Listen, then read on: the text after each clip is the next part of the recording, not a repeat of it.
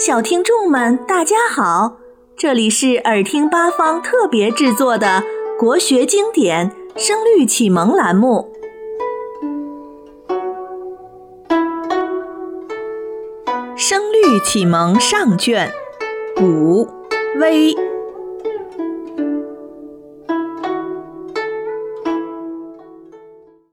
原文：声对色。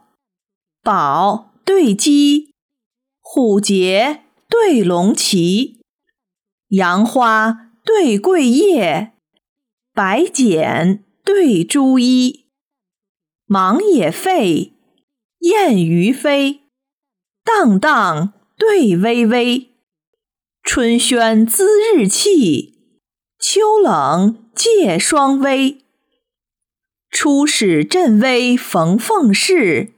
治民一等引翁归，燕我弟兄，载咏帝堂巍巍。命依将帅，为歌杨柳依依。译文：声音和颜色相对，宝和恶相对。古代使臣所持的虎形信物和画有龙纹的旗帜相对。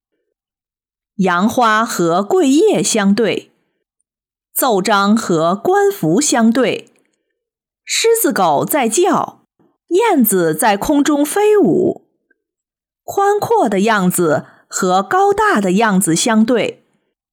春天暖洋洋的，靠的是日光之气；秋日冷飕飕的，借助的是霜的寒冷。西汉冯凤氏出使西域，扬威沙场。西汉尹翁归做地方官时，治民有方。《诗经·小雅·堂弟》：“堂弟之花，恶不为为”，表现了兄弟之间情谊的深厚。《诗经·小雅·采薇》：“昔我往矣，杨柳依依。”前后形成鲜明对比，衬托出了戍边人心中的疾苦和岁月的流逝。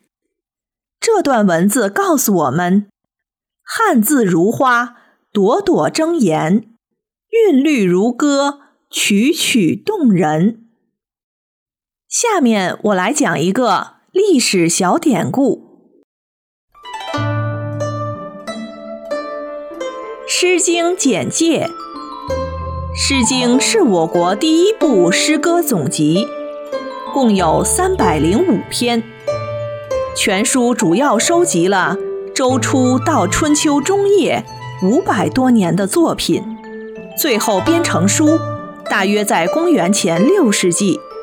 产生的地域约相当于今陕西、山西、河南、河北。山东及湖北一带，作者包括了从贵族到平民的社会各阶层人士，绝大部分已不可考。时代如此之长，地域如此之广，作者如此复杂，显然是经过收集整理、汇编成册的。《诗经》的编辑在先秦古籍中。没有明确记载，历史上的献诗、采诗、山诗之说，透露了《诗经》作品来源和编写的一些信息。周代公卿献诗、陈诗，则是有史籍可考的，《诗经》中当不乏这类作品。汉代人认为，周代设采诗之官，负责到民间采诗，以献于朝廷。使朝廷了解民情，这种说法是否确切，颇有争议。实际上，公卿烈士所献之诗，既有自己创作的，也有采集来的作品。早在孔子时代，已有与《诗经》相近的诗三百篇的存在。孔子为诗做过正乐的工作。甚至也可能对诗的部分内容进行加工整理，但说《诗经》是由他筛选而成的，则不可信。《诗经》由风、雅、颂三部分组成。诗最初收录的都是乐歌，只是由于古代失传，后人已无法了解风、雅、颂在音乐上的特色了。风即音乐曲调，国风及各地区的乐调，指朝廷正乐、西周王姬的乐调。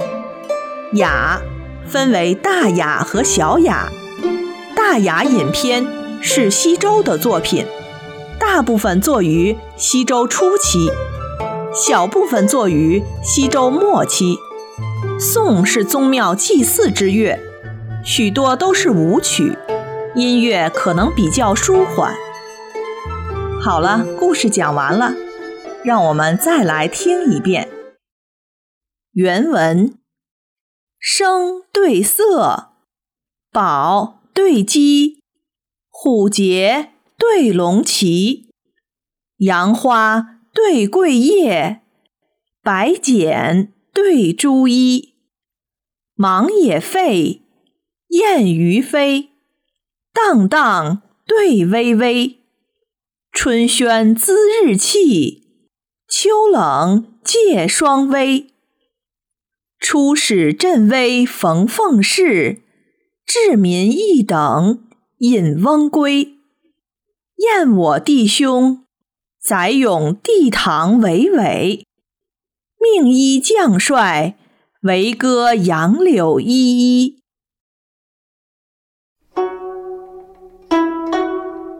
小朋友们，这次的节目就播送完了。